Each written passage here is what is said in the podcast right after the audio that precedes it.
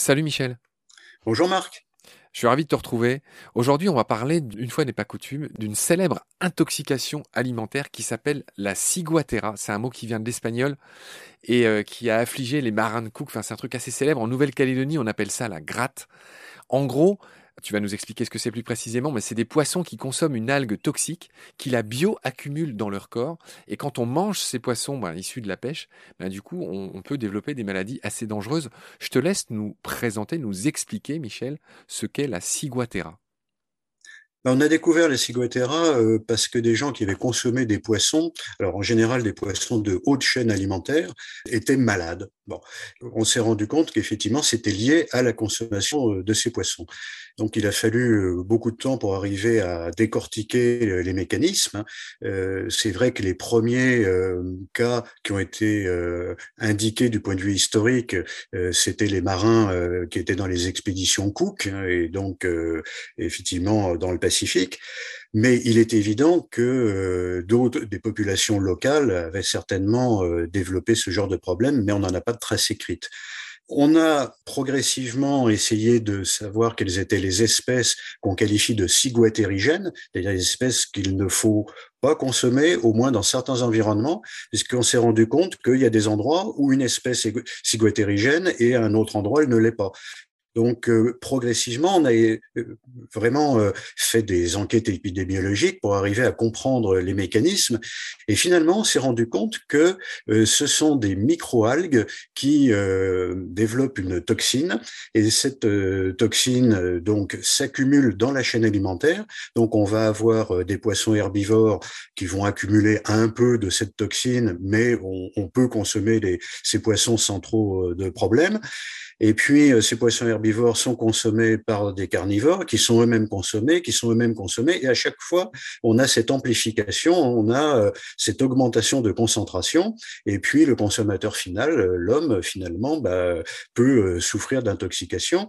Mais c'est cumulatif. C'est-à-dire que vous allez avoir euh, un même repas euh, des gens d'origine différente euh, qui n'avaient pas le même passé, l'un qui va être malade comme un chien et puis l'autre qui aura rien du tout. Et ça, bon, j'ai malheureusement connu ça en Polynésie où en partageant des repas avec des Polynésiens, moi j'avais rien du tout parce que bah, européen, j'avais pas accumulé ces toxines, alors que les Polynésiens avec qui j'étais, qui eux avaient consommé des poissons progressivement, avaient accumulé, et puis euh, on arrive à un moment où bah, ça bascule et euh, le problème de pathologie, euh, voire pathologie aiguë. L'algue en question a été déterminée en Polynésie à l'Institut Malardé, et donc le nom qui a été donné, c'est Gambierodiscus toxicus. Alors toxicus, on comprend.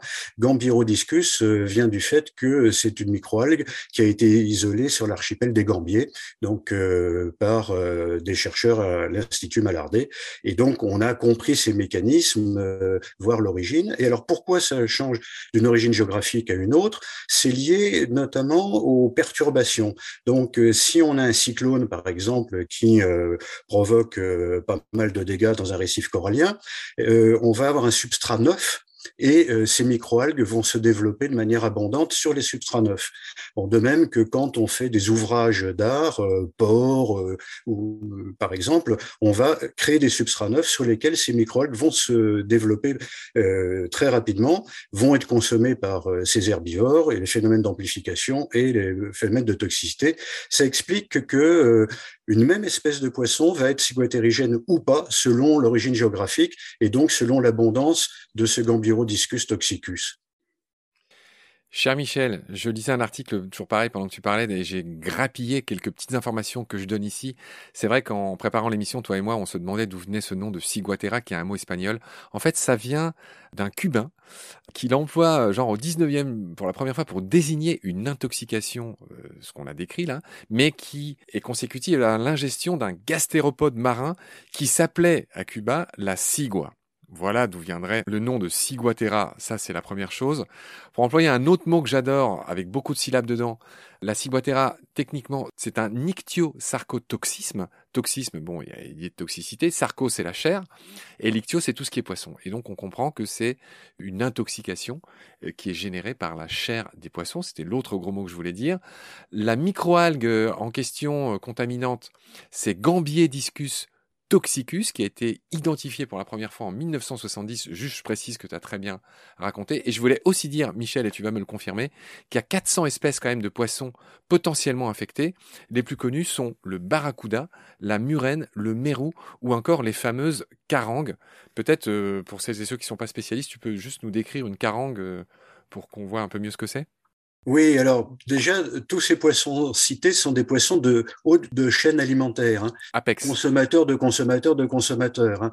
On a vraiment ce phénomène d'amplification euh, qui se fait euh, selon les, ce qu'on appelle les étages trophiques. Hein. On part euh, de cette algue et puis c'est vraiment les poissons, alors qui sont notamment très ciblés par l'homme parce que c'est vrai qu'on consomme plus, je dirais, du saumon que du mulet. On peut peut-être le regretter d'ailleurs. Bon, ça c'est une aparté de manière euh, générale, mais c'est vrai que euh, au niveau alimentaire, on a peut-être intérêt à descendre dans les niveaux trophiques. Ça ferait un certain nombre euh, d'économie carbone à ne pas négliger euh, actuellement. Bon, donc là, ces poissons, euh, effectivement, sont donc de haute chaîne alimentaire. Alors les carangues, c'est vraiment des poissons euh, pélagiques hein, qui vivent en haute mer, qui ont un corps comprimé latéralement, en général un front bombé, souvent argenté. Bah, ça, ça correspond bien à des, bien que tropicaux, où on a l'impression que les poissons tropicaux sont de toutes les couleurs possibles et imaginables. Bon, là, c'est un, un mimétisme pour des poissons qui vivent en haute mer où effectivement le fait d'être argenté est moins visible que d'être coloré comme dans un lagon où effectivement là on va avoir tellement d'invertébrés de couleurs euh, différentes que la coloration euh, exubérante du poisson va éventuellement euh, plutôt servir de camouflage qu'autre chose. Donc les carangues, poissons bien profilés, des nageurs extraordinaires et argentés en général. Ouais, c'est vraiment les poissons très courants que les plongeurs connaissent bien. Ils vivent en banc. Moi, j'en ai vu beaucoup en mer Rouge. Il y en a vraiment partout dans le monde des carangues. Hein. C'est un poisson quand même assez courant, en tout cas dans les eaux, euh, on va dire assez chaudes, tropicales, en tout cas tempérées. Tu me confirmes. Donc voilà, on a décrit ce que c'était les carangues. Barracuda, les gens, euh, j'imagine, ils voient quand même bien ce que c'est. Il y a euh, notre ami Jiteri, le dessinateur de la série Animaux marins chez Bambou Édition. Encore une fois, je, voudrais leur rendre hommage parce que c'est grâce à eux que, bah, que j'ai mis la main sur toi, entre guillemets, le micro sur toi. C'est grâce à Christophe Cazeneuve, que je remercie, qui est le scénariste de ces épisodes de BD et que, je recommande, qui sont vraiment euh, très justes scientifiquement. Euh, Michel, tu as contribué euh, au dernier tome, en tout cas, à partir du deuxième tome, comme on va dire conseiller scientifique, et puis à partir du cinquième, c'est Christophe Cazeneuve qui a considéré que la contribution que j'apportais rendait nécessaire de me citer comme euh, co-auteur. Bon, moi, j'étais assez réticent au départ, mais bon, il a réussi à, me convaincre. Donc, effectivement, j'apparais maintenant comme, euh, comme co-auteur, mais j'étais impliqué dès le tome 2 en réalité. Voilà, je rends hommage à Fabrice, euh, mon complice euh, de Bambou Édition. Donc merci à vous les gars, c'est super, c'est bien qu'on soit sur différents supports, tu vois. Moi je fais des podcasts, eux ils font des BD. L'idée c'est d'éduquer les gens, enfin d'éduquer c'est un gros mot, mais, voilà, de, leur apporter des informations, de mieux connaître le vivant qui nous entoure et aussi ce qu'il y a dans l'eau, hein, qu'on connaît forcément moins bien que ce qu'il y a autour de nous dans nos jardins. Ben, c'est ce que euh, j'ai essayé de faire quand je travaillais dans le monde des aquariums. Effectivement, je trouve que les aquariums sont des outils merveilleux de sensibilisation. Euh, on, on, connaît hein, de l'émotion générée par le vivant. Bon, c'est pareil dans les parcs zoologiques, évidemment. Et on a vraiment une réorientation de tous ces établissements euh, recevant du public, que ce soit parc zoologique ou aquarium, vers maintenant euh, des notions de d'éducation, de sensibilisation. Et notre objectif est vraiment que les gens euh, soit vraiment imprégné de la notion de protection de l'environnement. Alors, dans le domaine des aquariums, évidemment, c'est euh, l'environnement aquatique. Euh, les parcs zoologiques, c'est plus large. Mais vraiment, cette notion de protection de l'environnement et de respect de la vie animale est absolument au cœur de nos métiers. Très juste, j'en profite pour saluer nos partenaires à Petit Poisson de Podcast de l'Aquarium de Lyon Coucou Muriel et coucou Jérôme. Eh bien merci Michel pour toutes tes lumières, pour tous ces épisodes. Euh, j'espère en faire d'autres avec toi prochainement. Je te remercie vraiment pour ta patience, euh, pour la qualité de tes, euh, de tes informations. Et, et, voilà, je te souhaite le meilleur et j'espère te rencontrer bientôt en Bretagne où on ira faire un coucou à notre ami commun Pierre Molot, ce grand spécialiste du plancton. Salut Michel.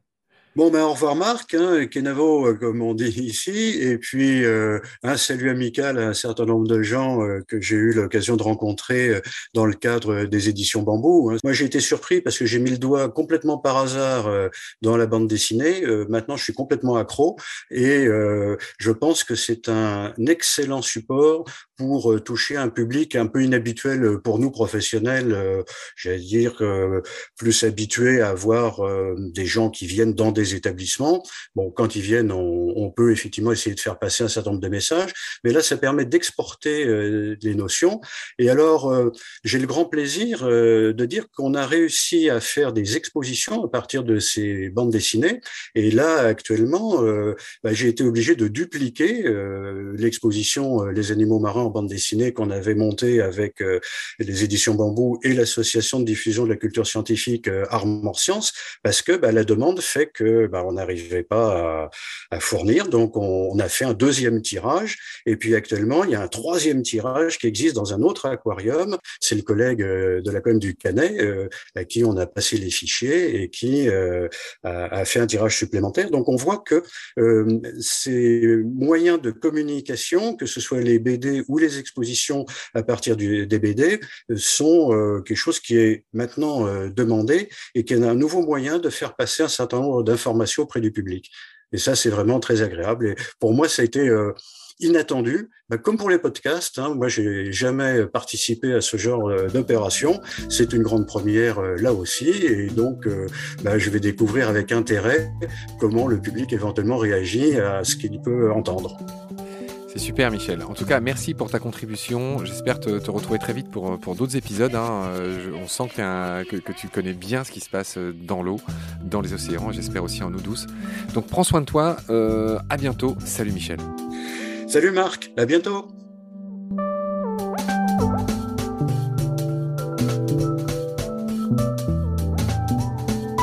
L'océan, c'est la vie. C'est-à-dire que notre vie est intimement liée à la vie de l'océan. Voilà, c'est ça, pour moi, la seule chose qui compte. Tout le reste est secondaire, tirer du pétrole, des trucs. Pourquoi faire? Pour augmenter de 5% la production Rigolade